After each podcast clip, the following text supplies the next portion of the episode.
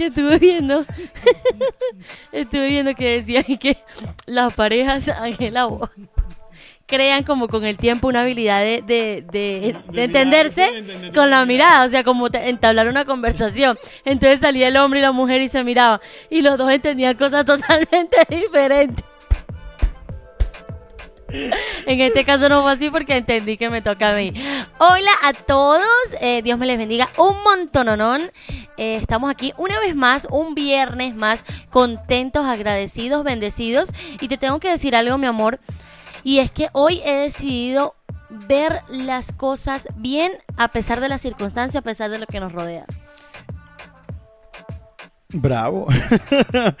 Definitivamente que eso es una habilidad y yo creo que tú siempre has tenido esa habilidad, aunque en ocasiones las circunstancias a veces hacen que uno como que... Como sobrepasan. a Sí, veces. uno dice, no, ya, ya no hay nada positivo que admirar, pero qué bonito es tomar esa decisión todos los días y te felicito por eso. Yo por lado, la verdad es que... No la habías tomado. ¿La No. puedes tomar ahorita? Puedo empezar a tomarla, sí. Puedes empezar a tomarla Déjame ahorita, yo creo, porque esta. pensando, porque pensando bien las cosas dije, ¿por qué no? ¿Por qué no ver las cosas a pesar de las circunstancias, a pesar de todo lo que nos rodea? Bien, sacar el agua, bueno. Señores, bienvenidos sean todos con esta preciosa reflexión a nuestro décimo, Muy espontánea, porque- décimo Episodio de nuestro Todos y podcast.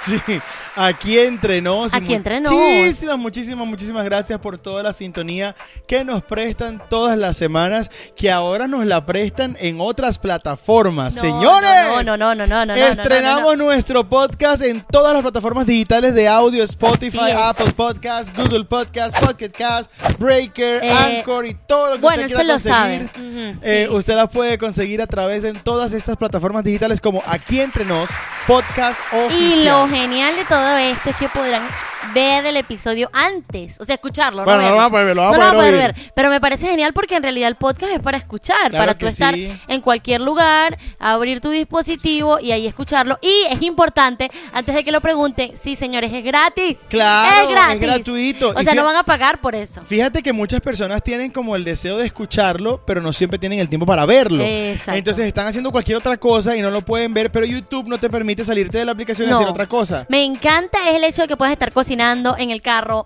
en cualquier lugar y estar escuchando, bueno, a estas dulces voces. Para su. Bueno, sí, sí, sí. Como nosotros que probamos los micrófonos así. Hola, hola, se escucha bien. Y luego a mitad de episodio. ¡ah! Sí, uno Entonces, así muy, no. muy recatado, muy Sí, delicado sí, en sí, el no micrófono. sirve. Pero bueno, hoy no nos hemos presentado y como hoy he decidido ver las cosas de manera buena, diferente, todo quiero presentar a la persona que ve que haces esto mismo que yo hago, pero lo haces con tus estudiantes y lo y ves eso que uno no ve, tú lo ves en tus estudiantes y es así porque yo fui su estudiante, ya vamos a hablar más adelante de eso, ya ya saben un poco, pero como yo fui su estudiante, yo decía, "No, no puedo" y él me decía, "Tú sí puedes." Yo le decía, "No, Pri, no, tú no entiendes, no llego, no llego allá." Y él me decía, "Claro que llegas, tú llegas a esa nota."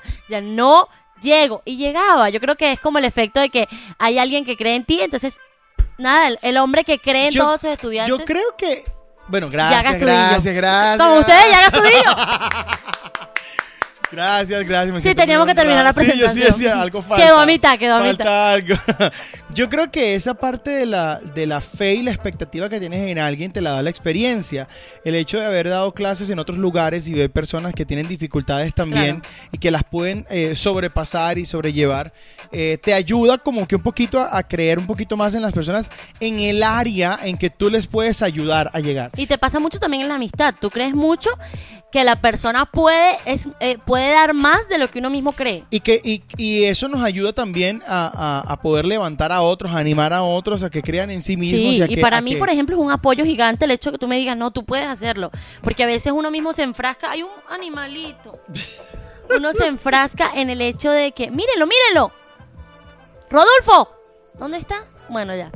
Uno se enfrasca en el hecho de que, de que no, no puedo, no puedo, no puedo, no puedo, no puedo, no puedo, no puedo. Pero a veces que una persona crea en ti, porque ya el Señor cree en nosotros. Lo que pasa es que a nosotros nos cuesta como asimilar eso. Lo que yo, yo pienso que la comunicación que tengamos con el Señor va a definir cuánto le creamos a Él. Porque Claro. es que muchas veces decimos, no, yo no creo, yo no soy capaz, pero alguien nos lo dice. Sí. Entonces, ¿qué pasa? Que al Señor no le creemos tanto porque no lo escuchamos tanto. Eh, ¿sí? Me parece cuando, cuando espectacular. estamos eso. más cercanos al Señor, y, y me ha pasado en mi vida personal, Sí, y en mi vida es espiritual, cuando estoy más cerca del Señor, cuando estoy realmente más conectado con el Señor, son en los momentos donde yo mi fe crece, más. aumenta y puedo alcanzar cosas que, que por mis propias fuerzas yo siempre dije que no podía.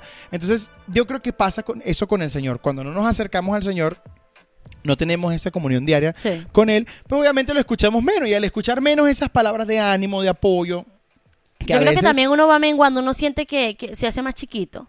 Que a y a veces necesitamos como eh, levantarnos un poquito y sacudirnos todas esas malas cosas. Y empezamos el podcast de manera diferente, la verdad. Hoy, hoy esta. estamos, yo estoy sorprendido con tu, con tu, con tu disposición el día de hoy, tu habilidad para presentar todo. O sea, yo sinceramente, Es que dije, ya basta. Yo entiendo, pero yo quiero dar ánimo a la gente. Si usted no es bueno en algo, intente serlo. pero fíjate que mucha gente me ha dicho que no te dejo hablar y que la de la chispa en el programa eres tú. No te lo puedo creer. Yo no me creo, ¿eh? Me han dicho, me han dicho, Laura esa- ya va, tiene- ya va. Hola, gente. Salúdame a esa gente tan maravillosa. me han dicho, Laura tiene mucha chispa para el programa y tú no la dejas hablar, déjala hablar más. Claro, en su énfasis fueron mujeres, obviamente. Sí, me encanta este, este pollo femenino. Pero sí, mira, fíjate, y yo, yo también pienso lo mismo. Yo creo que, de hecho, de la relación, la divertida eres tú. Dependiendo de cómo lo veamos, dependiendo de cómo lo veamos. Hay puntos, hay momentos en que eres tú. Hay Yo momentos, creo que no, no, no, m- más es los dos. O sea, más es juntos. dices Más es tú. juntos. Sí. O sea, exacto, los dos es como Sí, yo sé separado. eso, no, Más es juntos, o sea, es Sí. como que uno eh, uno saca lo mejor del otro, bueno, lo mejor, por decirlo así, en el área de, de, El eh, de ser ánimo, jocosos, ajá. de todo eso. A veces decimos, ¿qué sería de nuestra vida si nos hubiésemos casado con otra persona? Bueno, de hecho, yo sinceramente estoy muy claro que si no me hubiese casado con ella, yo que soy muy amargado, al lado de una persona que fuera muy amargada, mira, de O verdad. depresiva. O depresiva, a mí me daría de todo. Laura Piensa. no, Laura tiene un ánimo maravilloso. O sea, yo siempre digo que soy muy amargado, aunque no lo sea necesariamente, pero siento que al lado de ella, al lado de ella yo soy muy, muy cerrado, muy amargado. O sea, yo pasa siento que algo, a mí me falta color. Este pelo de esta mata me tiene obstinado ya. ¿Ves? A eso me refiero. Ok, ya, ya, ya. ya. Una pregunta. Yo todos los de- ¿Quién arregla tu taza? Aquí yo me, me, me perturbo un ¿Cómo? poco. Ya, ya, ya está. Dale color, ¿cierto? No, Ya. no, Para los que no ven, porque quiero decir esto, que siempre quise decir esto. Para todos los que nos están escuchando y no nos pueden ver porque están en Spotify, Ah. estamos arreglando los marcadores de la mesa. Bueno, quería decirles que para mí, yo amo los buenos días. O sea, Oye, yo los sí. amo, es algo que la gente no entiende. Para mí es súper importante y él lo sabe. Y agarren dato, cojan dato, hombres, mujeres. Si algo es importante para la pareja y así a ti no te gustan los buenos días, vas a encontrarte con eso todos los días que yo me despierte. Hola, buenos días. Feliz. O sea, O sea, Laura, Laura pareciera como que ella se, se apaga en la noche y se Me resetea reinicio, me y al día siguiente, buenos días. Y tú dices, y como "Pero que si se perdió la estábamos-" copia de seguridad del día anterior. Pero es que tú lo que dices, es, pero si yo estaba aquí al lado tuyo y, y hasta hace ratico estábamos hablando y nos Sí, sí, volvimos sí. a. Y literal, yo me puedo, por ejemplo, si yo si pasó algo el día anterior, me cuesto a las 4 y me despierto a las 5, a las 5 me despierto bien. O sea, es ese lapso de la noche que para mí es regenerativo, Ella se espectacular. resetea como ustedes no me reseteo y me encantan los buenos días. O sea, me encanta. Inclusive me encanta llegar a un lugar y decir buenos días y saludar y todo. Pero no aunque me he dado cuenta que la gente no responde. No pero- todo país tiene esa cultura, no todo país tiene esa yo en Panamá sufrí, sufrí. Amo a los panameños, que sopa, ya la vida, todo. Pero yo caminaba por las calles y yo tengo la costumbre, no sé si sabes, pero yo, en eh, por ejemplo, en Caracas caminaba cuando, cuando me quedaba donde mi tía y yo todas las mañanas, todo el mundo, buenos días. Y yo, buenos días. O sea, era una felicidad. Todo el mundo me dice, ¿por qué no te vas en taxi, en bus? O sea, no, porque ah, caminando saludo a la gente, me siento bien. En Panamá yo decía buenos días la primera semana y la gente me ignoraba, terrible. O sea, ni siquiera te miran, te ignoran. Y yo así, ya después no pude decir más buenos días, vivir con esa amargura, amargura. ¡Ah! ¿Ya va? ¿No me has presentado? Y aquí entre nos, les quiero presentar con todos ustedes a la mujer que con sus buenos días alegra mis días y los de ustedes. Con no, tú todos eres muy poeta. No, demasiado. Vieron, esto es una contraparte. Yo, él dice esas cosas y yo digo, ay, eso es lo único que yo digo. Te amo, ya. Y él sí se pone poeta, espectacular, para que vean cómo es. Ella tiene un La- buen ánimo y yo tengo como la capacidad de que con las palabras le doy un buen ánimo a ella. Eso Así por lo menos ahí vamos. Aunque, ya que estamos hablando aquí entre nos, a mí siempre me ha dado como cierto, no sé, como un, un resquemor en el corazón. Digo, oye, uno a veces, yo de novios, de novios, yo tengo que decir que yo era muy poético. Sí, Yo muy poético. de- Inclusive encontré unos videos en YouTube que están privados. privados de, de, de hace años, o sea, años. Bueno, Que- y hay- decía, y le digo, me da risa porque el video decía, "Eh, Laura, eh, quiero pasar este 14 de febrero contigo y los que vienen, que no sé, cosas súper poético, ¿no? Y decía, el del 2016, ah, no, 15, 16, 17, 18, o sea, como que... 19, 20 y 21. Pero me da risa porque dijiste el 18 como que fuera lejísimo. Y vamos por el 20. Mira, yo creo que a medida que nos vamos poniendo viejos, nos ponemos más sabrosos. Podemos hacer pip ahí. Ok, gente. A medida que nos vamos poniendo viejos, nos vamos poniendo Mejores. más chéveres, más amables, más sabios. No, pero en, en- en el buen sentido de la palabra, en ningún No, momento es que no creo que lo tomen yo en el buen sentido. Yo pienso que cuando uno tiene más edad y a la misma vez conserva eh, el ánimo, eh, esa, esa- ese carisma, esa, esa chispa que por ejemplo tú tienes, Laurosidad. Eh, Yo le llamo laurosidad. la urosidad. No, mentira. uno, uno, uno, oye, uno es como una versión mejorada de uno mismo, ¿sabes? Entonces yo sí siento, sí siento que, por ejemplo, nosotros ahorita no somos ni la sombra de lo que éramos hace seis no, años. No, no, no, no. Yo creo que, mira, vi, escuché algo de, eh, de una mujer que, que siempre escucho, miro. Ella decía, yo me siento mejor a mis 30 ahorita que a mis 20. Entonces, ¿por qué? Porque decía, ya yo tengo como que, ya soy más madura para ver las cosas, eh, ya sé vestirme, o sea, ya no tengo como ident- esa falta de, de identidad, o sea, hay muchas cosas que, que como que se comprenden mejor. Ella dice, y a medida que uno va, y veo ca- cantidad de personas que dicen, y a medida que uno va creciendo, si vas haciendo lo que te gusta, si sientes que te vas superando, que no estás estancado, que toda esa parte, y más en el Señor, digo yo, o sea, tener ese gozo, yo creo que uno puede eh, ser mejor cada día. Lo que pasa es que uno a cierta edad uno supera ciertos traumas. Eso también. Yo creo, yo creo que hoy antes de entrar en otras cosas deberíamos hablar acerca de la crisis de las décadas. Las crisis por de las ejemplo, décadas. Yo cuando era niño, yo entré en una crisis cuando odias que te digan niño, pero eres, eres- niño y quieres que te digan joven. No, no, no, a mí me pasaron. Yo, escuchen esto porque yo creo que a ustedes les ha pasado. Mi mamá tenía la mala costumbre de decir, por ejemplo, Laura, encárgate de las cosas de la casa, no sé qué cosa. En esa, en esa edad que tú no, no eres ni, ni muy, muy, ni tan, tan, no sabes qué eres. Ajá. Entonces mi mamá decía, encárgate, ta, porque usted ya es una vieja, una adulta. Bien, ah, bueno, vieja adulta me tocaba. Luego, mamá, me toca esta cosa, usted es una niña. Entonces uno decía, o soy niña O soy una o vieja. soy una vieja adulta. Explícame, porque no entiendo esa línea tuya. Tienes que darme. de- Y es muy común, ¿cierto? Que las mamás para unas cosas uno es un niño. Y ahora yo lo veo, porque a mí me aterraría tener un hijo y ya eres un adulto a los 12 años. Claro, lo que pasa es que quieres generar en el niño responsabilidad, Sí, el sentido de responsabilidad, pero que no se te pase de la raya. De hecho, eh, a mí, a- yo tenía como 8 o 9 años. Yo no sé si ustedes ya lo hemos dicho o no lo hemos dicho. Yo ¿Qué? recuerdo muy pocas cosas de mi infancia. Ah, o sea, yo sí, tengo un bloqueo mental de mi infancia. Yo recuerdo cosas muy puntuales. Lapsos. Pero, pero decirte que, que recuerdo cosas realmente Y yo recuerdo todo. Todo. No, yo no me acuerdo de quién me dio clases en tercer grado. No tengo, o sea, yo lo trato de buscar en mi memoria. No tengo la memoria. No sé si vi tercer grado.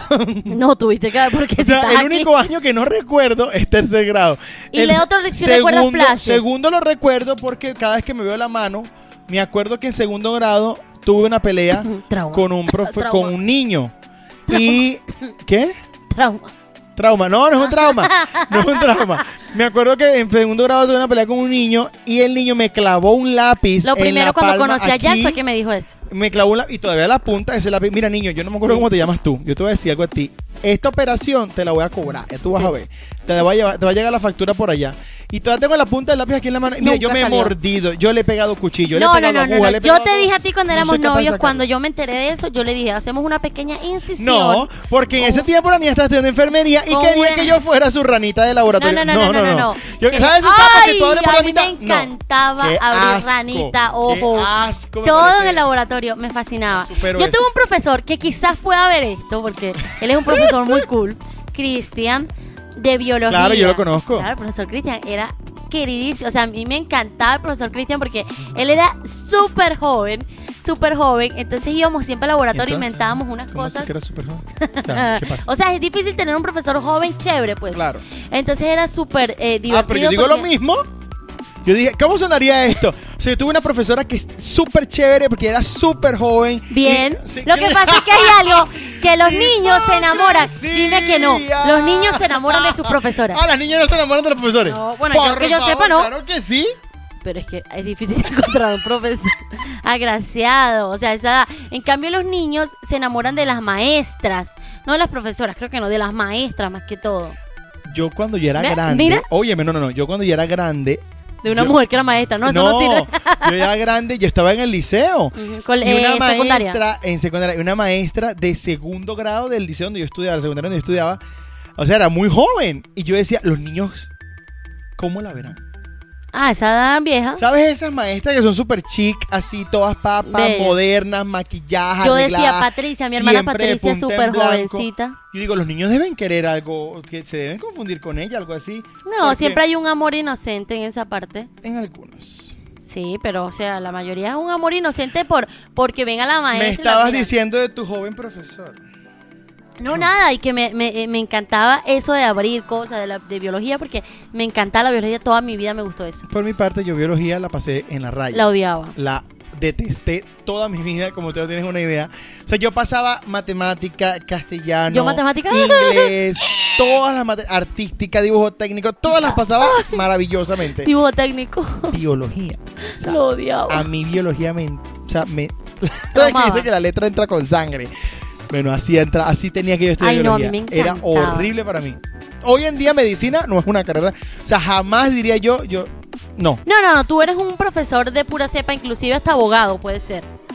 ¿Sabes qué? Político. No es porque no me gusta leer tanto. A él no le gusta leer. A mí no me gusta A leer. mí me O fascina. sea, a mí me cuesta realmente. Y un libro de derecho que No, nosotros deberíamos hacer una lista de cosas, porque ahora que veo de lo que a ti te gusta, que yo soy el polo opuesto.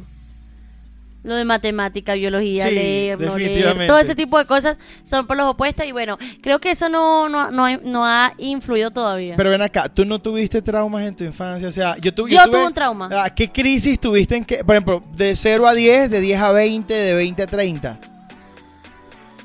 Bueno, de cero a... Yo, yo la verdad no tuve, no tuve traumas en el colegio que recuerde. muy feliz. Sí, yo siempre fui como muy feliz, pero no tengo trauma. Pero sí tengo trauma de cuando era bebé. O sea, de cuando era eh, kinder, kinder, ¿qué te puedo decir? Unos cuatro años. ¿Tú te acuerdas de eso? Claro. Porque recuer- me recuerdo que me metieron a estudiar, nos cambiamos de ciudad y me metieron a estudiar en un colegio muy lindo, era un, un kinder. Yo era niña chiquititititita y me acuerdo que usaba una pollina, capul, plequillo, como le digan. Y yo todos los días me despertaba y me peinaba solo ese y no me peinaba el pelito. ese. Era, pero era pero linda. Vamos a ver si encu- encuentro una foto para adjuntarla. Si no está, es que ya saben que no la encontré. Total que yo recuerdo que unas niñas me encerraron en el baño y duré horas encerrada en el baño. Eran niñas muy malas, yo era la nueva. A esa edad yo digo, oye niñas, ay ya va, me está dando. Qué maldad había en sus corazones. Tú sabes lo que es una niñita nueva, yo. Y yo era como todo lo contrario de lo que soy ahorita. Bueno, ya era medio mosca muerta, pero, o sea, piedras con de la mano. pero me refiero a que yo era muy tranquila. Era muy tranquila, yo no hablaba, imagínate. Todo lo que no hablé en la infancia, lo vengo hablando Pero- ahorita. Pero, ya veo que no lo has nadita. Nadita, nadita. bueno, nadita. total. ya entendí. Bueno, total, ya. Total, que agarraron, me encerraron y fue horrible. Eso fue un trauma. Me cambiaron de, de colegio. Y me metieron uno que me encantaba. Se llamaba Dios sea la gloria. También era Kinder. Y un niño vino y con una tijera grande me acorraló. O sea, literal a una esquina y me hacía. ¿Cómo les muestro a la gente de Spotify? Ay, ya, quieta. No, no, no. Ustedes saben como, como Abres cuando... y cierras la tijera. Sí, Vamos como un jardinero que abre y cierra la tijera. Exacto. Entonces, el niño. No, no hay tijeras acá. tijera. No hay tijeras Eh, el niño me traumó, me acorraló hasta la esquina. Yo pensé que me iba a matar con esa tijera. Eso fue un trauma ¿Pero para de qué mí. Lo superé rápido. ¿Ah? ¿De qué tamaño era la tijera? De las tijeras largas, un niño no puede tener tijeras desde ese momento. Por ejemplo, con el con el campamento de niños, digo, no, esos tienen 11 años, no pueden usar dije, tijeras. Yo te dije que vamos a hacer a los niños que hagan no sé qué cosa. Que, ¿Qué materiales vamos a utilizar? Tijera. No, No, no, no, no. Pero entonces, eso fue un trauma. Y recuerdo que mi hermano me puso a ver una película. Me dijo, él es el súper súper chévere. Se llamaba, el, o se llama El hombre manos de tijera. Claro. Tú sabes lo que eso genera en mí. Bueno, ya no sé, yo creo que ya yo lo superé. Pero gente, escúchenme, escúchenme. Eso sí yo digo que es un trauma, lo otro no fue trauma. Yo no sé por qué yo pensé, o será que lo vi muy de niña, o qué, que el hombre era malo en manos de tijera. Yo no, nunca entendí por qué te pareció eso. Si el hombre Es era un bueno. trauma porque yo creo que mi hermano me fastidiaba con eso. O sea, como que, sí, el ma- la tijera. Algo, me imagino que algo así. Total Para que eh, me acuerdo haber Gente visto la película. chévere. Me acuerdo haber visto la película que él cortaba como el pelo de la mujer y las matas. Pero el hombre en sí me daba miedo, o sea, la estampa.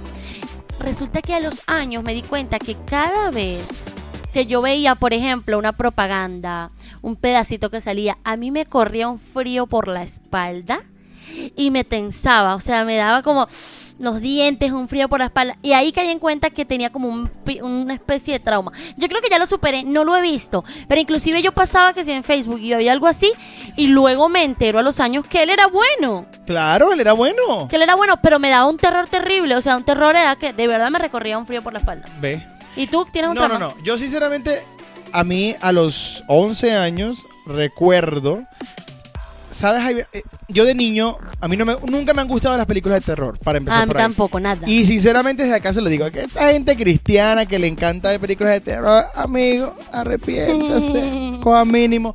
Porque es que no es normal que ti te cause y te llame la atención ver una demoniera. No, y a mí me da terror todo. Había una peor. película que se llamaba 13 Fantasmas. ¿Tú la llegaste a ver? No. No, me imagino. No, yo jamás. Se llamaba 13 Fantasmas. Y yo estaba, recuerdo que estaba solo en una, en una casa de una madrastra de mi mamá. Muy importante, sí. Ok. Escuche, madrastra de la, prima de la tía del madrastra perro. de mi mamá. Yo recuerdo que yo estaba en esa casa y me, me pusieron una película para verla. ¿Y yo- qué hay? Entretente, entreten al niño. ¿Sabes? A esa y la que, la que se llama, al niño. la que se llama Sé lo que hiciste el verano pasado. ¿Cómo? Sé lo que hiciste el verano pasado. No las vean. No, Jack, no le digas eso, que la gente masoquista y lo ve. No, No le digas vea. eso. O sea, en serio. Son películas de antaño, yo creo que no salen ni en DVD, salen, ya están en, están en VHS en ese Ajá. tiempo. Resulta que yo desde eso, desde ese día, yo más Te nunca, traumaste. más nunca, más nunca pude ver películas de terror. Hay videos ahorita que yo, me parece que muy malsano de verdad la gente, que ponen videos y que, ¿sabes ese video que Algo aparece, normal. que, que está la norma normal de repente y de repente sale una, una máscara de un demonio espantoso No, no, no. que no, te no. tiras el agua y lo que No tengas en la no mano? puedo, yo puedo. odio esos videos, los Yo los detesto. odio. No. Pero de verdad que yo, en cuanto a crisis, o sea, crisis por edad, yo tuve, recuerdo, dos. Últimamente la tercera. escuela últimamente la tercera. No, crisis de edad. Ah, ok. Ejemplo, de niño, yo siempre fui muy maduro. sí, un viejito. Gracias. No, no, no, para definir, definir de buena manera. Sin ofender. Sí, sin, sí, ahora todo sin ofender. Ahora todo sí. sin ofender. Ajá. Yo de niño siempre fui muy maduro y entonces a mí me molestaba que me compararan con niños. Querías que fuera un hombre. O sea, pues. me gustaba que me hablaran bien y, y yo me involucraba de las conversaciones. A mí me tuvieron que dar un tate quieto Tate- de- definamos, tate quieto. Tate quieto viene del verbo. Es un Tate golpe. quietar. un- un- A mí me daban un sopapo, decía mi mamá. Eh, me dieron un sopapo porque yo me metía mucho, o sea, mi mamá hablando con la gente de la vida. Y yo, no, sí, porque tú sabes que A mi tío, una vez por andar diciendo lo que no le convenía, a mi tío le volaron un diente y se lo voló mi mamá. Porque mi mamá lo estaba criando. Y, y me acuerdo que tocaron el timbre. Y empezaron a hablar la persona que estaba, que creo que le iba a cobrar a mi mamá algo que mi mamá no tenía para pagarle. Y entonces mi mamá le dijo una mentira a la persona que le fue a cobrar y mi tío de salío le dijo, no, porque tú me dijiste que eso era así. Sí, bla". típico de niña. Mi mamá cuenta que ella lo que hizo fue voltear así y con la que volteó le lanzó la mano y con el dorso le dio así. Del trancazo le partió un diente que después tuvo que pagarle la, odonto- la- la odontología. Pero del trancazo le partió no un diente. puedo. Y a mí, yo me acuerdo una vez que tocaron el timbre de la casa y yo salgo y me preguntan por mi mamá. Entonces, de hecho, ese día me cuentan lo que le pasó a mi tío. Ese día Ah, que me cuentan. ¿Por qué? Porque Metiste me la pata. preguntan por mi mamá y yo, Casi lo rompo. un momento, cierro la puerta y voy a hablar con mi mamá y mi mamá me dice, dile No, no que no estoy. dile que no estoy. Y yo abro, mi mamá dice que... Claro, el típico. Esa es la típica. Esa es la típica. Yo nunca lo hice porque nunca me dijeron eso, pero creo que lo hubiese Mi mamá dice que no está. Y mi mamá le tocó salir del cuarto. ¡Qué No vergüenza! le preste atención No, al no, no, niño, no, no, él no, no, sabe no. lo que dice. Pero yo siempre tenía ese trauma de querer que me, que me trataran como más adulto. Luego Sí. fue el trauma de los 16. O sea, 16, 17 y 18. Entrar a la universidad, esa época más o menos. No, el hecho de ser mayor de edad, pero seguir siendo un niño Exacto. Y creer que puedes hacer muchas cosas, pero realmente no puedes Pero hacer no, nada. todavía vives bajo este techo y mientras Sí, vivo bajo mientras este usted techo. bajo este techo y está cuatro paredes, se hace lo que yo diga. De 19 a 20, eh, cuando llegué a los 20, el trauma de pisar el segundo piso. Sí, de, ok. Ah, no, pero a los 21 quiere pisar los 20. A los 19 uno quiere pisar los Me 20. sentí mejor a los 21 que a los 20. O sea, a los 20 sentía que... Claro, porque a los 21 me o sea, a los conociste. 20 se- sentí que estaba... A los 21. Te Los 21, conocí. por eso. Por eso. Me sentí mejor a los 21 que a los 20. Lógico. Y de los 21 para acá es un tobogán que tú Sí. en picada. Pa' Tú no sabes cuándo tienes ya 29 Terrible. años. A veces nos decimos y que nosotros, por ilusos, ¿sabes qué pasa? Que nos creemos menores de los que so- de lo que somos. Porque a veces yo pienso y de repente caigo en cuenta y me doy cuenta, ¿sabes cuándo es traumante? Traumatizante. ¿Qué? Cuando estás en un salón y todos son menores que tú. Cuando entré en la segunda carrera de la Uf. universidad, Uy, esa vez. contaduría. Claro, yo me acuerdo. Yo tenía total. 24 años cuando entré a contaduría. Y era primer Y todos los primíparos que estaban en la universidad, 16, 17 y 18 años, yo era el abuelo. El abuelo. del o sea, yo me sentí horrible. Gracias por recordarme otro trauma, qué lindo. Ay, me sentía sacando- horrible. Yo decía, y todo el mundo me veía como el abuelo, porque aparte de eso era cristiano. Era cristiano, Era claro. muy recatado. Entonces, la gente me veía así como que Ay, sí. El abuelito. Y a esa edad que uno, 18, ahorita lo- todo uno piensa en cualquier bobada, entonces... Y luego está el trauma cuando cumplí 28, que dije, ya no soy un muchacho. Sí, ya, ya, o sea, me acuerdo ya de soy ese un trauma. señor. Y qué difícil es que en la calle te digan, señor, ¿qué desea? O sea, no. Sí, ya no, cambia, no. es increíble. Uno no lo supera, uno no lo entiende. A veces yo le digo, ¿por me qué? dice Helen, señora, yo le digo, no me digas señora, dime señorí. No, señorí, señorí, no sale. Porque ya no, o sea, ya no, ya soy una señora. Y, y recuerdo eso y me da de todo. O sea, si yo veía a mi hermana tan vieja, sin ofender, ¿no? Yo la Sin veía, ofender, Patricia, te yo la veía tan vieja y ahora siento que estamos ahí parejas. No, no, no, es que por eso te digo, o sea, eh, es un momento que tú no te das cuenta y la vida te, te, te pisa, o sea, te pasa por tobogán- encima y... El tobogán de los 20. Y no me quiero imaginar de, de- imaginar.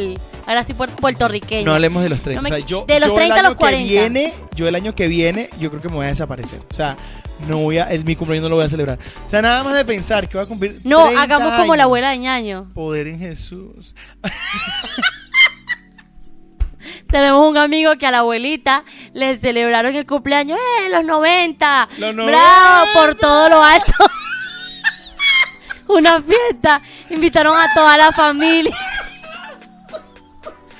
Botaron la casa por la ventana. O sea, literal que sí, 200 personas. Fotos enmarcadas No, con los, no, eh. el número gigante 90.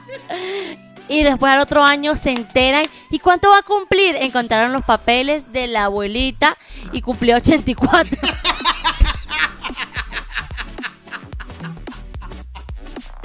Y me dice, Laura, ¿qué hacemos? ¿Será que celebramos los 91 o los 85? Y yo, no, los 91. sea, ya hicieron lo- la, la fiesta de los 90. ¿Cómo tú le borras ese recuerdo a esa señora de 90 Ay, no puedo. y le dices que ya no cumple 90, que ahora tiene 85?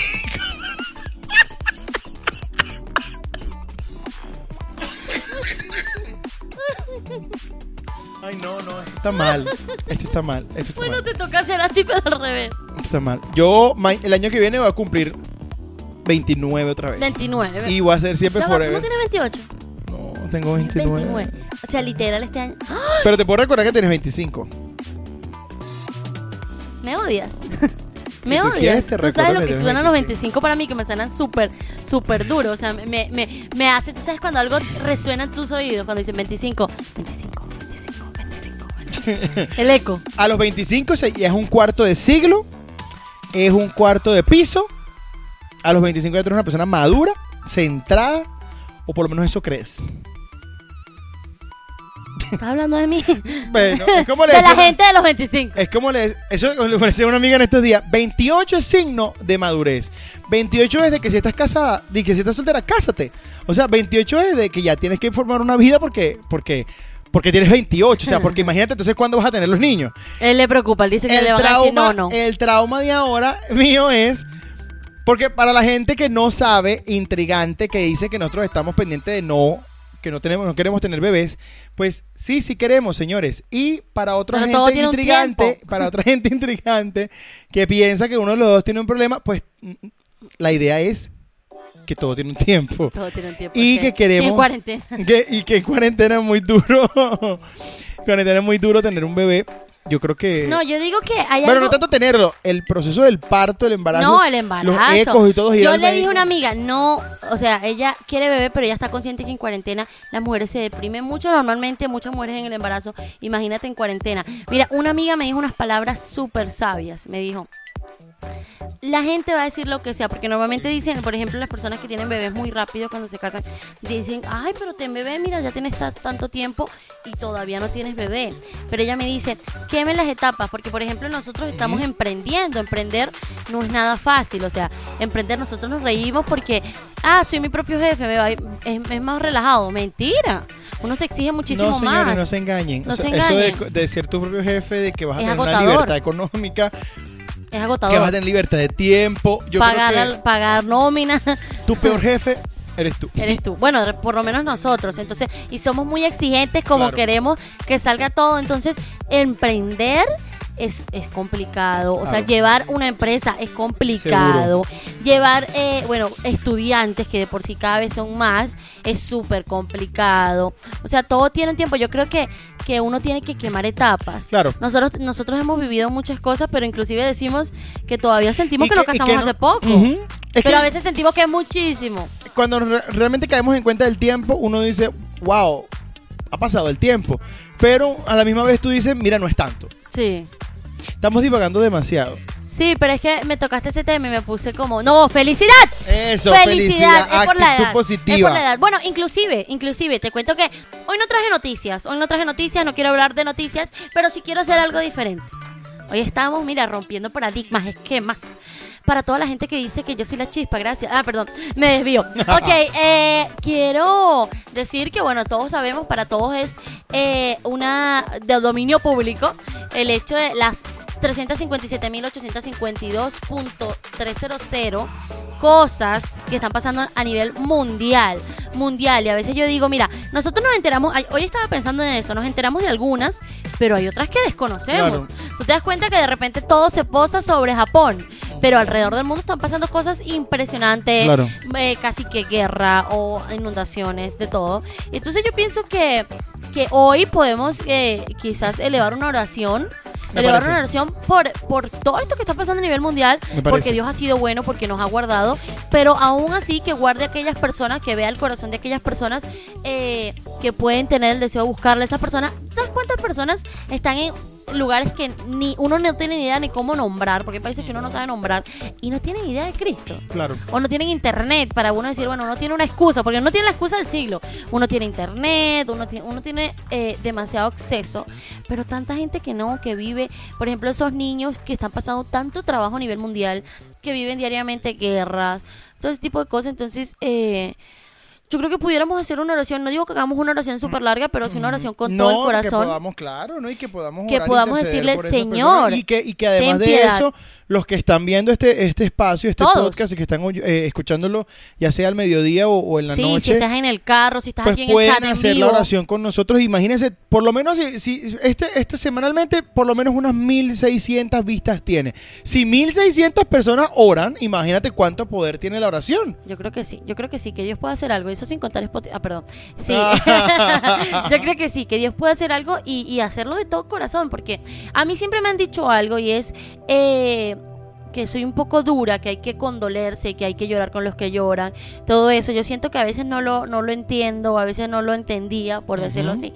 Pero, pero yo creo que he aprendido a manejar eh, lo que es ver esas noticias, todo, y uno llevar eso al Señor, porque a veces hay uno no puede hacer nada. Claro. Eh, con las fuerzas uno mismo no, no puede hacer nada. Tú no puedes hacer nada por el IVAN ahorita. Así es. Pero entonces lo que podemos hacer es algo mucho más eficaz que enviar quizás dinero, sino es elevar un clamor al Señor. Tú lo elevas. Señores, eh, ahí donde ustedes se encuentran, si tienen la oportunidad y están con alguien, están viendo este, Tómense este espacio, tómense de la mano, vamos a hacer una oración por todas estas circunstancias que están pasando alrededor del mundo, por todas esas personas que no conocen de Cristo, que, que se pueden inclusive perder, que Así mueren es. y que no conocen nunca al Señor. Vamos a hacer una oración por todos ellos, pero también vamos a pedirle al Señor algo especial. Vamos a decirle al Señor que nos permita a nosotros ser el canal de bendición Amén. Para esas personas que no conocen al Señor en nuestro entorno.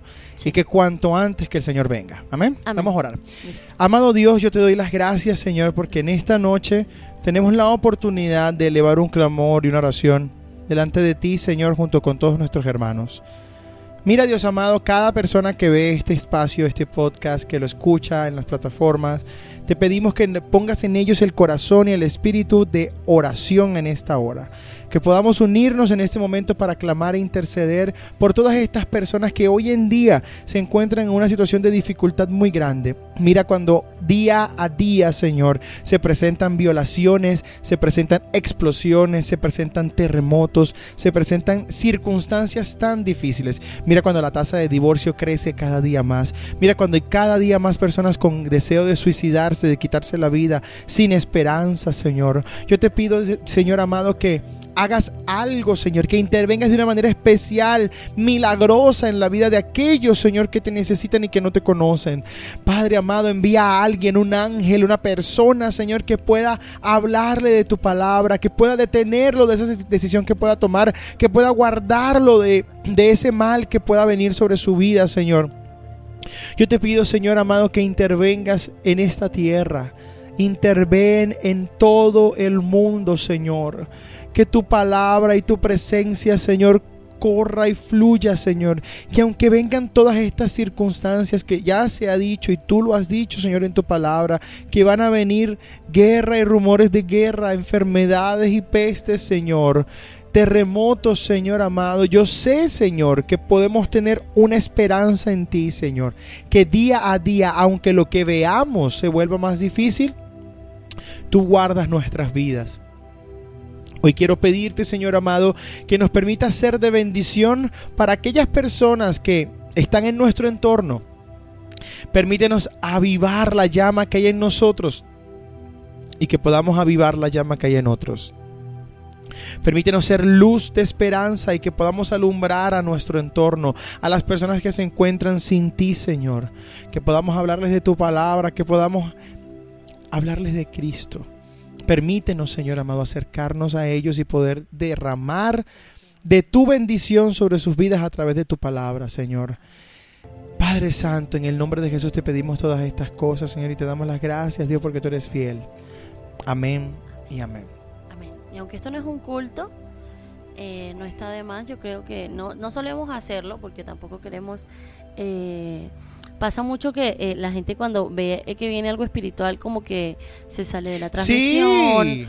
Suelen suceder esas cosas, pero me parece importante. No sé si saben, pero eh, antes yo veía mucho esa parte de que todos a nivel nacional, mundial, a tal hora paguen la luz eh, un minuto por el planeta o un minuto de silencio una cosa. Si ese minuto lo eleváramos en oración así como nos unimos por esa por esos motivos del planeta de un luto de todo ese tipo de cosas yo creo que podríamos, pudiéramos hacer la diferencia. Y aunque el mundo sea gris nosotros podemos ser un, una, un, un prisma color yo lo creo así. Aunque tu mundo sea gris, tú puedes ser un prisma color. Ujú. Bien, bien. Bien. bien. Bueno, señores, vamos a entrar en nuestra. vamos a continuar con nuestra historia. que la verdad yo no sé dónde nos quedamos, sinceramente. ¿Tú te acuerdas dónde nos quedamos? eh, sí básicamente en tu testimonio wow. Nos quedamos ahí, claro, nos quedamos en que, en que llegaste, en cómo fue de bálsamo para ti, toda esa parte eh, cuando llegaste a la Yo te voy a preguntar algo, ya que, ya que estamos. Ok. ¿Cómo, ¿Cómo fue para ti? Uy, no, no, no, no. Me, O sea, verme a mí en medio de todo ese proceso. La verdad, no. Fue bonito, fue bonito ver cómo, eh, cómo tú llegaste y era, era otra vez, o sea, el llegar y te rendías ahí, o sea, era como conocer la parte vulnerable de esa persona que normalmente uno no conoce eh, a, a- como buenas a primera, pues, como que tiene que pasar mucho y, y yo creo que desde un principio tuvimos como mucha confianza y tú me hablabas esas cosas con mucha eh, seguridad, tranquilidad de todo lo que sentías y lo que pasabas y a mí me parecía súper bien porque la gente tiende a decir, ah no, él se vino por ella, Ajá. él se vino por ella y tú y yo sabíamos y teníamos la certeza inclusive los que nos rodeaban de que no era así, entonces eso era algo súper súper bien. Puedes hacerme preguntas, está bien. Me emocioné y que al principio no, no, no, no y ahora. Eso me acuerda a la primera conversación que tuvimos acerca de qué íbamos a hacer con nuestras vidas. Ok. Yo recuerdo que eh, ya había pasado un tiempo. Yo, Sí. yo no le había todavía dicho a ella exactamente que estaba interesado en Tus ella. amigos me lo daban a entender. Todos pero- mis amigos le daban a entender eso, pero yo no, yo no, no, no se lo había dicho directamente. No. Eh, Ah, primero se lo dijiste a mi mamá. claro, ella había hablado con mi suegra en ese tiempo y, y ella me dijo, bueno, vamos a orar, vamos a ver qué pasa. Pero yo me acuerdo que ese momento incómodo cuando tú dices, bueno, ¿cómo hago para decirle? ¿Cómo le explico? ¿Cómo? Pero yo recuerdo que nuestra conversación se dio fue en base a nuestras experiencias, a lo que habíamos hablado, a lo que habíamos pasado, lo que habíamos vivido antes, qué Sí. cosas que habíamos vivido. Y yo creo que eso es una de las cosas muy bonitas que yo valoro de nuestra relación. Eh, haber sido sinceros desde un principio. Antes de cualquier cosa, antes de cualquier enamoramiento, antes de cualquier...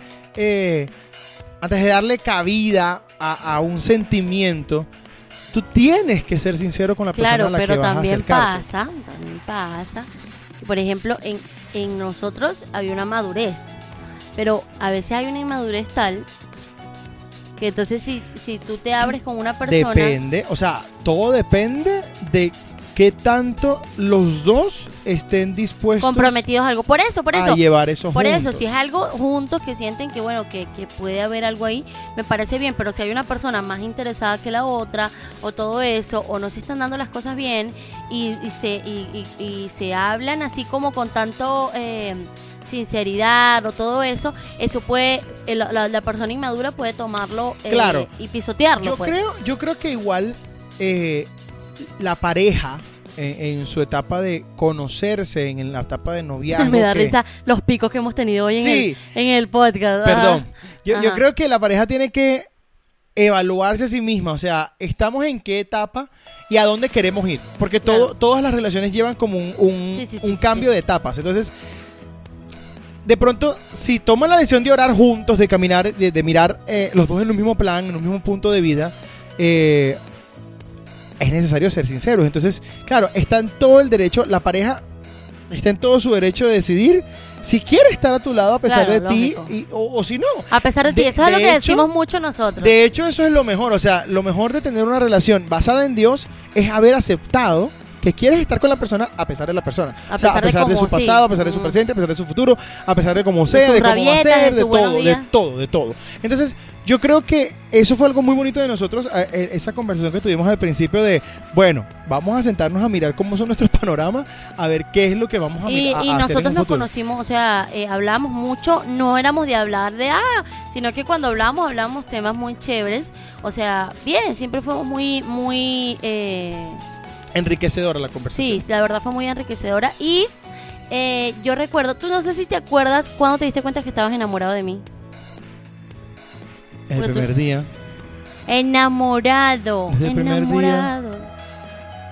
Desde el primer día, amor. Amor imposible, Desde amor. el día en que yo te No, conocí, amor. Yo me Mira qué bello como ti. canta el vocal coach.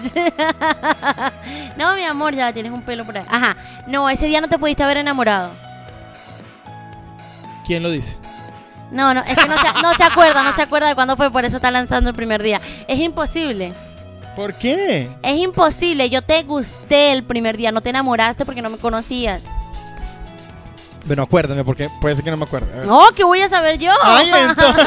yo no sé, te estoy preguntando. que tú me estás diciendo. No, amor, es que yo no me acuerdo de la mía. Estaba viendo cuándo era la tuya para acordarme de la mía, porque yo no me acuerdo cuándo pasó eso. No. Olvídalo, los dos somos iguales en esto. Yo no quiero, no, no vamos a ahondar mucho en esto porque, bueno, también tenemos entrevistas que hacer y seguro van a preguntar. Claro, entonces tenemos algo que tiene que- lanzar. algo tiene que quedar Algo para tiene que quedar, pero yo sí pedí otro- 857 mil confirmaciones, él lo sabe. Eh, porque yo decía sí, no, sí, o sea, tú sabes, los temores como que me voy a casar y si sí es y si no es y toda Claro. esa parte. La típica de ¿estoy tomando una decisión correcta o estoy tomando una mala decisión? Yo creo que los hombres son determinados, ¿cierto? Yo lo fui bastante. Yo- no, yo sé, desde el primer yo, no día. me quiero en- eh, yo no me quiero enorgullecer de primer estas día. cosas, pero yo desde el primer día dije que Sí, tú ibas a sí, ser mi sí. esposa. Siempre No, estuve pero muy eso es seguro, algo la verdad. atípico, eso ya es algo atípico, eso no es No, normal. pero fíjate que eh, yo también tuve mis dudas en momentos. Ah, tuviste dudas. Claro. El enamorado a la primera. Claro, no, no, no, no. Yo tuve mis dudas, pero no tenían nada que ver con pensar que no fueras tú. Tenían que ver a cómo iba a tratar contigo. Claro, es que vamos a poner un poquito en contexto. Yo, niña malcriada, de mami y papi, la menor, la consentida, y Jack, todo lo contrario a mí, el único hijo, pero, pero no, ah, bueno, y súper cariñoso, mis papás, terrible. Su papá, su mamá y él era una relación más seria, el más maduro. Tú eras de 21, pero eras como de 30 en ese momento. O o sea, sea, ahorita es más realmente, realmente, en, en, en edades físicas, yo tenía, póntele, en unas etapas 22 y ella tenía 18. Pero en edades emocionales, yo tenía 30, 30 y ella tenía 18. 14. Cat- 14. Imposible, no, no bueno, imposible. O no sea, me lo creo. No estoy brava, no no, estoy brava. edades- Hoy veo las maneras de cosas no es, ¡Ah! no es madurez, no es madurez. No digo que fueras inmadura. Hablo de edades emocionales que son muy distintas. O sea, a nivel emocional, tú hoy en día tienes como unos 16, ¿Qué es eso? Estoy confundida. 15 Es diría yo. Es un halago. O sea, ¿tú sabes lo que es tener el espíritu que tú tienes hoy en día con todo lo malo que hay en la vida? Pero yo creo que eso es una manera de ver la vida, ¿no? Un espíritu que se apodera de mí de 15 No. años. Pero sí, me gusta, me gusta. Que sea de 15 años, me gusta. Que, se- Es que que permanezca algo así. que bueno, es permanezca algo así. bueno, es algo bueno. Entonces, ¿a qué voy? A que nosotros a la hora de trabajar en cada cosa que hacemos, esas actitudes y esas edades emocionales nos ayudan a llevar las cosas mejor. Así es. Y en la relación de noviazgo, yo no sabía cómo manejar eso. Yo Claro. decía, o sea, yo, yo siento que me voy a casar con una niña. Siempre me pasaba como por la mente ese, ese pensamiento. Entonces, Claro. no es que dudé de que no fuera ella. Dudé de poder llevar las circunstancias. Yo Y si decía, tenías que esperar que ¿cómo voy creciera a- o no. ¿Cómo voy a poder hacer para poder sobrellevar todo esto? Entonces, yo jamás, a mí, a mí me partía el alma romperte el corazón a ti. O sea, hacerte sentir que en algún momento. Claro, él decía que yo, que yo en mi mente tenía un castillo, una un princesa. mundo muy diferente. un mundo o sea, mágico. como y él, toda, y él como decía, mujer, es que somos, que- pero lo como es que me da risa es como tú pensabas, porque tú decías, no, la vida no es así. Tú me lo dijiste después, la vida no es así. Y yo le digo, yo entiendo que la vida no es así, pero puede ser un poquito así. Eh, o sea, exacto. él era un polo y era otro polo totalmente diferente. Yo creo que Produ, Produ. Hacemos un corte comercial para, para agua. Ay, sí. Para reponer Bueno, el ustedes agua. van a ver cómo este corte comercial se va a dar de la siguiente manera. Miren. Y ¡Hola! así es como No podíamos hacer, eh, no hacerlo. y así es como regresamos con agua. El vaso lleno. Ay, es que el agua es tan deliciosa. Ok, ¿Cómo? ¿El agua es qué?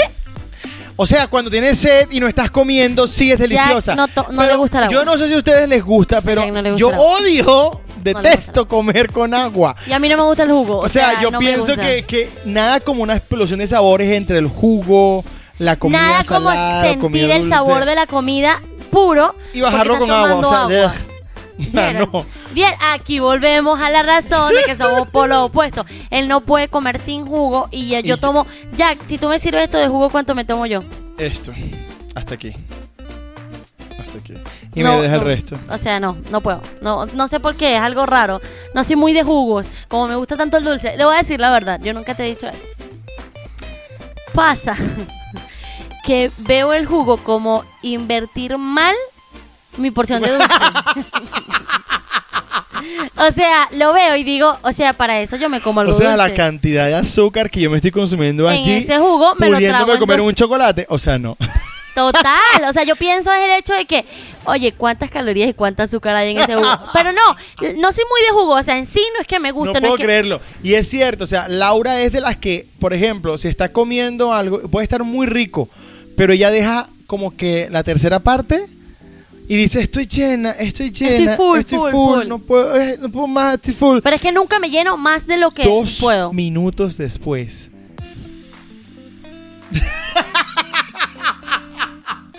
Dos minutos después empiezo y que... Dulce. Quiero algo dulce. No, no, no, tan rápido no. Una media hora después. Pero ella, ella es igualita a su horita. papá, igualita a su papá. Su papá No, mi hermana, mi hermana se levanta. Yo, o sea, date cuenta que a mí no me gusta desayunar dulce.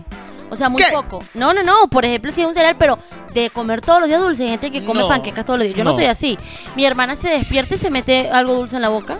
No, Laura la única vez que yo la vi así comerse algo dulce en la mañana, que me pareció muy extraño, Unas Oreos. fue que agarró dos paquetes de Oreo y los trituró pra, pra, y hizo Sí, cereal pero de estaba Oreo. en mis... di- eh, digo... Ajá. hizo cereal, cereal de Oreo, o sea, Eso es una normal, cosa... como unas mini Oreos, pero trituraditas. No, pero muy fuerte. Ok, A él no le gusta. veníamos diciendo que somos diametralmente opuestos en muchas cosas y emocionalmente somos muy diferentes. Inclusive hablamos en un episodio, no recuerdo cuál, van a tener que echar para atrás y ver sobre, tocamos como un poquito sobre los lenguajes del amor, sobre que para mí es súper importante, inclusive se ven pocas como conferencias acerca de eso, a pesar de que a veces uno lo ha hecho una y otra vez, porque uno hace ese test cantidad de veces a veces y no cae en cuenta, hasta que hay un momento en que caes en cuenta de cómo es, o sea, de la diferencia tan abismal que hay, o el parecido quizás, porque no sé si, pa- en esto ya nos dijeron que Y no, esa gente que los dos son iguales y son igual de palagosos. Poder en Jesús.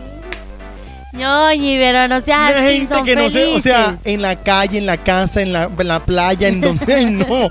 O sea, todo el tiempo en una mapuchadera. Porque tú no eres así, no, te gusta. No, está Pero mal. eso es lo que a ellos les gusta, está No, mal. No, está mal. Está- o sea, tiene que estar mal. Eso es lo que a ellos les gusta. Yo me acuerdo que yo estaba en, la, en, en las asambleas y había una parejita de Claro, claro, yo me acuerdo. Los monos. No me tienes que decir Los monos. O sea, eso eran así. Y era él Y que tenía que estar decías. encima de ella todo el tiempo. decías.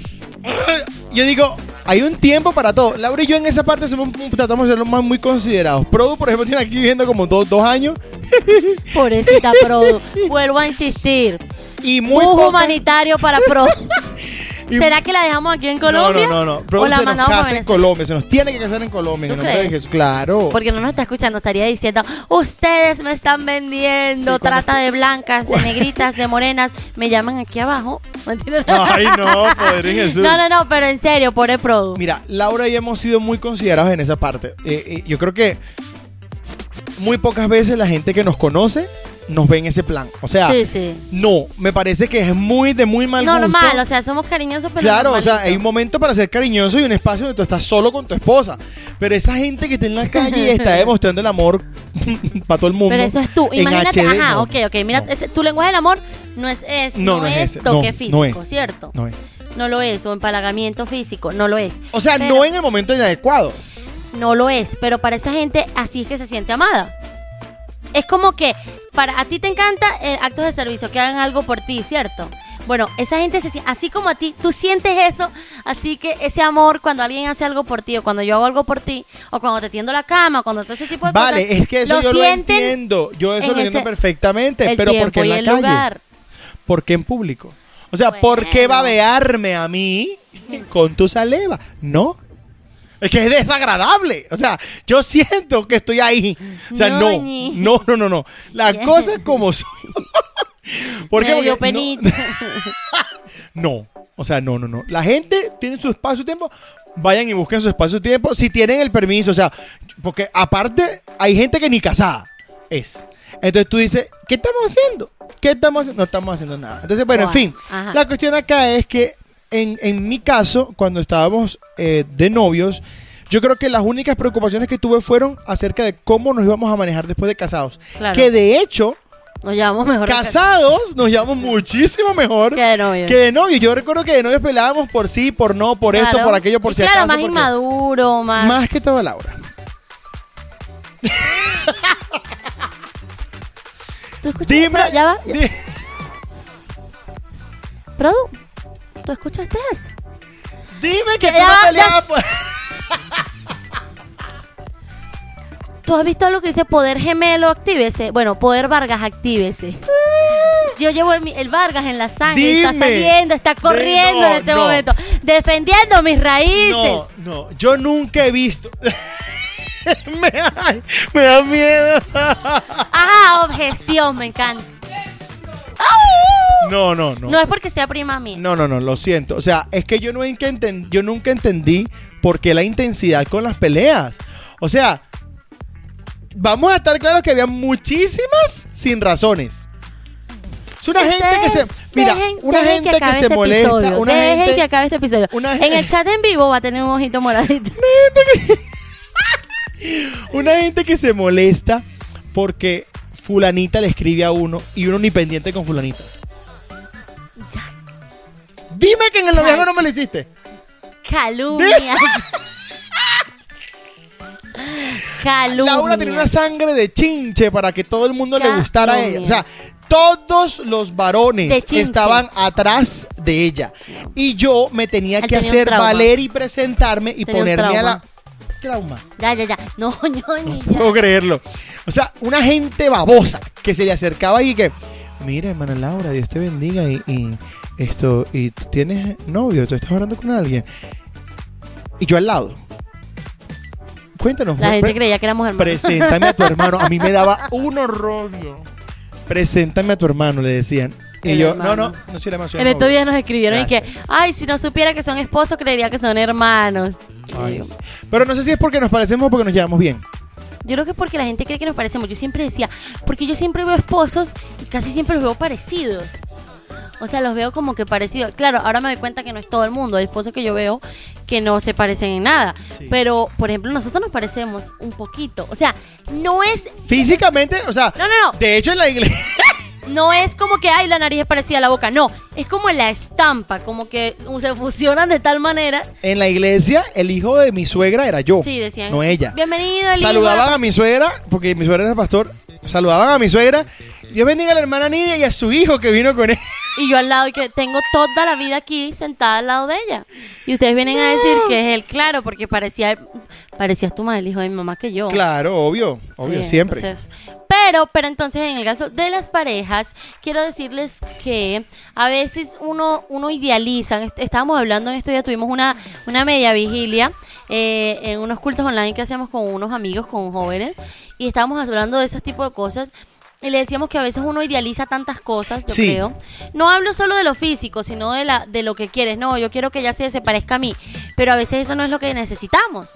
Y Dios es tan bueno que nos pone y nos pasa por enfrente y que esto es lo que tú necesitas y tú dices, "No, yo necesito una persona que se parezca a mí." Imagínate si son dos personas que duermen hasta tarde, entonces nunca se van a parar. No, y que no, ninguno de los trabaja. Exacto, si son dos personas que son amargadas, entonces ¿quién va a animar al otro? O sea, Dios sabe todo cómo, cómo hace las cosas para que sea un balance, un, equilibrio, un, en- un complemento. Que no sea que los dos, por ejemplo, el engranaje, si los dos son iguales, el engranaje no va a dar, digo yo, ¿no? Eso es correcto. Hasta que de repente, claro, me imagino que siempre se encuentra como la solución si la quieren buscar. Así, si son parecidos, siempre se encontrará una, informa- una solución si la quieren buscar y si no, siempre va a haber ese como ese choque. Pero es que a eso voy, o sea, es muy importante realmente la aceptación. En la pareja tiene que haber aceptación. Yo tengo que aprender a aceptar a mi pareja, a amarla, a poder respetarla, Apoyarla, que sea a apoyarla, a hacerla crecer. Eso es parte de la pareja. Por ahí preguntaron cómo fue que yo me declaré. Romantiquísimo. Les tengo que confesar que yo fui romántico realmente después de que me dijeron que sí.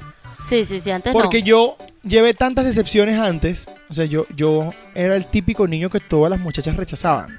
Ay, El que, el, que, el que se enamoraba del, del, de la, de la, del estándar más alto y iluso. Ah, tú siempre te enamorabas de iluso. lo más no, bello. pero no la más bella. O sea, la que, la que parecía ser. No tanto la más difícil. O sea, Para que como siga el- hablando, si no, es no. como no. el, es como decir, oye, la verdad, la que tú dices, oye, y ya es una calidad todo, de persona, ¿sí? Entonces yo, y una gente rechonchito ahí, na- Oh. que nadie, o sea, nadie. Tanto así que las decepciones me hicieron ser un poco más seco. Entonces con ella fue algo así como que yo lo declaré, papá, papá, yo les conté la semana pasada, pero cuando me fui a declarar, o sea, que le fui a decir, le dije fue, bueno, ¿tú y yo qué? Sí, sí, sí, me dijo, ¿tú y yo qué? ¿Tú y yo qué Así somos? le dije, ¿tú y yo le- somos? y yo lo miré y yo así le dije, Amigos. amigos. y me dice, amigos que se escriben, amigos que, que hablan, amigos, Amigos que planean futuro, que amigos sí. como, amigos como. Amigos, y yo le dije, amigos, le dije, y me dice, eso no es una amistad. Ahí empezó. Y yo le dije, Jack, me acuerdo clarito de esa conversación. Le dije, Jack, es que las cosas no son así. Uno tiene que orar. Ahí fue cuando Uno caí tiene en que, el cuenta. balde de agua fría. Ahí fue cuando caí en cuenta que las cosas no se daban como yo pensaba y que digamos que había que orar. Y gracias a Dios, ¿no? Que Dios hizo las No, y cosas de hecho, porque algo que a mí siempre me ha gustado eh, de la relación es que yo nunca puedo decir me metí, me lancé por un barranco yo solo. Jamás. O sea, la- las- las peleas, discusiones que hemos podido tener en algún momento, siempre las resuelvo como que, bueno, señor, o sea, ya tú me, tú me hablaste, tú me confirmaste que esto era por este camino, así que tú irás a resolver. Entonces, algo lo que yo nunca puedo decir es que me tiré por un barranco yo solo en ese caso. O sea, no, la verdad es que no. Me lo doy que. Y Laura, Laura siempre me puso ese freno de decir, bueno, vamos a orar, vamos a buscar de Dios, Es vamos que, a esperar es que, respuesta bueno, de Dios. ahí viene lo que es el balance. Uno es más emocional que el otro. O sea, uno es más emocional que el otro, entonces uno está, uno lo jala como que no, espera. Y cuando uno es quedado, el, el emocional como que le pone, le prende la mechita. Yo sé que si yo le digo, a mí me encanta de Jack que si yo te digo el día de mañana, amor, quiero levantar mi negocio aparte, no, yo quiero emprender en tal cosa, tú me vas a decir, dime, dime, en qué te ayudo. ¿Cómo? Te despido. No, no, no, me tienes que apoyar al principio. No, no, te despido. No me puedes pedir porque te tengo que recibir porque ese dinero. Va a ser una forma de que tú puedas emprender sola. Mañana no te voy a decir nada. Yo te voy a contar mañana. Te iba a contar mi proyecto mañana y ya no te voy a contar nada. Estaba lanzando la hipótesis, pero era verdadera. No, no, no. Pero si yo sé que si yo te lo digo, tú me dices, ah, ¿qué hago? ¿En qué te ayudo? Claro. ¿Qué podemos hacer para, para ayudarte a emprender eso? Para que tú seas feliz. Porque él sabe que si eso a mí me genera felicidad, yo voy a estar feliz y él va a estar feliz también. Es- yo creo que es, es- parte de la relación también va en que su felicidad es mi felicidad. El estar ella feliz me hace a mí feliz. De y hecho, aquí es cuando yo no sé qué decir. ¿sí de hecho, termino con esta frase porque ya se nos fue la hora Ay, y fue la hora. es hora de, De irnos. de irnos, exacto. Eh, nosotros cuando mm, antes de casarnos y aún después de casado, yo siempre le he dicho a ella, el que tú no te sientas cómoda con una idea o con algún plano, con algo que yo haga, así a mí me guste y yo ame hacerlo, Cuando yo sé que tú no te sientes bien, yo me siento inclusive hasta desaprobado por Dios. O sea, siento que si tú no lo apruebas, que eres mi esposa, siento que no tengo la aprobación de Dios, porque si Dios te puso a mi lado como la bendición de mi vida, pues se supone que juntos vamos a poder emprender las cosas. Y cuando tú no estás de acuerdo con algo, yo siento que no. O sea, y a veces son cosas buenas, son cosas Claro. que, que a veces su falta de fe puede hacer que, que me, me sienta o que ella sienta que no, son las, no se van a dar las cosas. Entonces, por eso siempre es muy importante, por ejemplo, como pareja, yo valoro mucho la opinión de ella y, y a veces...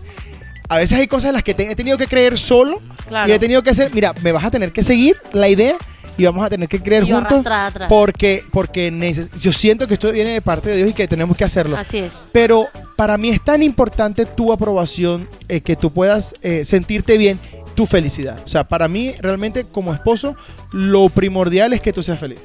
Te amo. Yo también te amo. También yo digo que mm, hay algo que siempre he dicho y es, hoy quiero decirles que bueno, cultiven su relación con pareja, inclusive si ven que hay cosas quebradas, si ven que eh, hay cosas que, que todavía están a tiempo de sanar, que no está roto del todo, eh, poner de nuestra parte a veces, eh, dejar el orgullo o todo eso puede hacer la diferencia, porque eh, siempre he dicho, amor, que, o sea, ya, ya maduramente, de que la persona, esa persona con la que te casaste, te quiere, o sea, está contigo sin tener nada de sangre, porque la familia está contigo porque le corre sangre por las venas, porque, eh, eh, por ejemplo, si es tu madre, tú viniste de ahí o creciste con ellos, pero esa persona que está contigo, que se casa contigo, eh, no tiene nada Sí, no que ver, te nadie- ama por nadie la obligó a estar contigo. Exacto, entonces eh, me parece eh, muy bonito el hecho de hacer querer sentir bien a esa persona, de querer tener una relación sana. Yo creo que eh, el hecho deberíamos hacer, hablar de eso después, de, de cómo construir una relación sana, porque a veces se sanan las heridas, pero de momento, y no hay una relación sana y siempre se está propenso a tener esa, eh, ¿cómo se llama? Eh, Predisposición. predisposición e inseguridad con la pareja, que, que es horrible. Imagínate vivir todo el día traumado Claro. o, o- o- o- o revisando teléfono, todo ese tipo de cosas. Entonces, la idea es llevar una relación en la que tú seas feliz. Y hay algo que, que Jack me pre- nos, nos hemos preguntado. Y yo le digo, por ejemplo, él me dice, Laura, ¿cuál es tu mayor miedo? O sea, ¿cuál, de, ¿cuál es de tus cosas de mayor miedo? Yo le digo, el mayor de mis mayores miedos es despertarme y darme cuenta que no he sido feliz, que lleva una vida infeliz, que, que, que, que, que es una relación fracasada. O sea, esos son miedos de- que yo digo, se tienen que, no es que vivo con ese miedo, sino que me parece muy terrible pensar en otras mujeres que Claro. viven en eso el día a Claro. día, que viven en eso a diario y, y vivir una vida infeliz cuando no estamos llamados a vivir una vida infeliz. Yo le digo a él siempre que el evangelio no está hecho para sufrir. O sea, uno no puede vivir un evangelio sufriendo toda la vida. O sea, el evangelio trae una carga, que es la cruz. Sí. No le pongamos más peso a esa cruz. O sea, Entonces, ¿qué pasa? El estar todo el día, el vivir, o sea, el darte cuenta que toda tu vida, que tu vida es súper pasajera, súper rápida, porque ya luego te mueres, estás en el cielo ya con el Señor, pero todo ese tiempo haberlo pasado mal, ¿no? Yo creo que eh, a veces hay que eh, poner un poquito de nuestra parte. y que el matrimonio es una bendición de Dios. O sea, es. una bendición no añade. Y que como matrimonio podemos ser de bendición para otros y así sucesivamente, o sea, que no seamos solo eh, ese matrimonio que la gente ve y ya. Algo que Jack y yo tenemos muy claro es que eh, la gente puede decir muchísimas cosas con respecto a que eh, somos un poco imprudentes, porque sí, esa es nuestra personalidad. El ser sanguíneo no ayuda mucho, somos imprudentes, a veces decimos cosas porque sentimos que estamos como en confianza Claro. y queremos queremos hacerles ver que nosotros vivimos una vida normal, o sea, Exacto. cuando decimos que son peleas, que son cosas, es porque vivimos una vida normal y basta de ese tabú o ese estereotipo de que todo es perfecto, de que de que no pasan cosas malas, de que en el evangelio todo es felicidad, pero cuando llegas a la casa todo se te cae encima. Tal cual. Entonces, eh, eso es lo que queremos hacerles ver de que vivir una vida transparente, de que se puede vivir una vida en el Señor Y que a pesar de las circunstancias pesar- puede ser feliz. Exacto, así es. Eso es lo que siempre hemos tenido claro y choca la bola. siempre hemos tenido claro, inclusive ahorita con el podcast, que sabemos que no todo el mundo está acostumbrado a, a este formato y, Claro. y mucho menos a nosotros, porque nosotros no estamos eh, eh, eh, como obligando a ustedes a que nos vean o que nos escuchen para nada y no somos quienes para darles consejos y demás, pero sí queremos hablarle con el alma, queremos hablarles como somos nosotros, queremos hablarles genuinamente, nada de, de, de, de pregrabado, de, de prende la cámara y, y, y Sí, este nada planeado que tenga, que tenga como ese, Exacto. ese recorte, por decirlo así. Exacto. Y yo creo que Dios toma el control de todo y, eh, y en cierta medida eh, puede llegar a usarnos, no solo nosotros, digo tu vida, la vida de la persona que está a tu lado, de la eso, para, para darte una palabra. Así es, gracias al Señor tenemos la oportunidad de compartir esto con ustedes y ojalá, bueno, y ojalá esto Era perfecto, siga- el final perfecto. Gracias. Eh, ojalá esto siga siendo de bendición para todos. Eh, para nosotros es un placer poder estar eh, realmente placer. compartiendo con todos ustedes estas experiencias de vida eh, y cada, cada risa y cada, cada lágrima, porque en este Sí. podcast ha habido de, De todo. todo. Oración, lágrimas, risa. es una es una bendición. Hay cosas que van a ir eh, eh, sucediendo en estos episodios, pero vamos a tenerlo por tiempos, ¿ok? Por temporadas. Yo creo que quiero que nos tengan paciencia porque queremos poder ser de bendición para todos. Y Queremos de- hacer las cosas bien. y una de las cosas que, que queremos hacer y queremos irles adelantando poquito a poco es que más adelante queremos tener invitados, Sí. ¿ok? Queremos poder tener estas en conversaciones aquí entre nos eh, con invitados, con personas que, que tengan también ese chispa y ese deseo de poder eh, hablar en confianza, Confianza. pero también reírnos un rato de las Sí. cosas que nos pasan. de la vida. De la vida y de las cosas que nos pasan y de las experiencias que hemos tenido. Y Así no se que- nos ha olvidado el episodio en vivo, ¿no? Claro que no, señores, que no. claro que no. Pronto viene ese episodio en vivo, que esta vez sí hubo un montón de gente que dijo, sí, episodio en vivo, episodio en vivo. Los Más amamos. tarde que temprano les llegue ese episodio en vivo, pero no estén, no, no se descuiden de las redes porque uno no sabe de repente, ¡pam! De repente cuando estamos lanzamos la anunciando episodio en vivo y ya, ya tenemos es. eh, esa, esa bendición. Cosas que sí quiero recordarles, bueno, primero que todo agradecerles con toda el alma eh, la aceptación, el apoyo, el cariño que Cada nos han mensaje que nos mandan que uno Eh, sabe que es con ese cariño, con esas palabras de bendición, como que Dios les bendiga sigan adelante. Claro que Los sí. valoramos un montón. un Las montón, oraciones, porque muchos de esos mensajes vienen con oraciones Cargado, detrás de ellos. Y también muchísimas gracias por haber eh, compartido y recibido de una buena manera nuestro primer video de la sesión acústica. Eh, quiero conocer a Jesús Sí. eh, junto con Tuyos el Reino. el día. Fue una sesión de mucha bendición. Hay todavía más material que vamos a compartir con todos ustedes. Si quieren ver más, epis- más, más canciones. Se vienen una, unas canciones muy buenas. Y tenemos unos cuentos de ese día también muy buenos. Así ya después que- los irán, los irán viendo, pero la verdad eh, no se bañen con esa canción porque dura muchísimo. Es muchísimo Sí, tiempo, sí, te uno pierde mucha agua. O sea, se no van a la bañar, hagan. no lo hagan Ya yo lo no hice, lo he con hecho. 15 no. minutos pegados a La escucho a cada rato, sí, la verdad, mi amor. Desde que ellos la cantaron, yo estaba aquí tras cámara.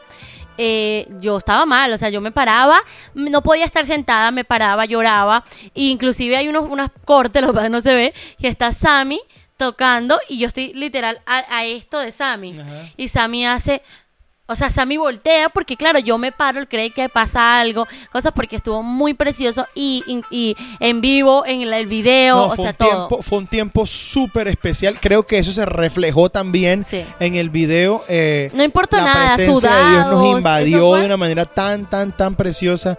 Eh, sentimos el respaldo de Dios. Y pues la verdad, eh, eso era lo que queríamos. Queríamos Sí. hacer algo que fuera de mucha bendición. Así y ya que faltan otras canciones. ayúdenos espérenlo. a compartirlo, de verdad, que más personas puedan recibir esa administración preciosa de parte de Dios.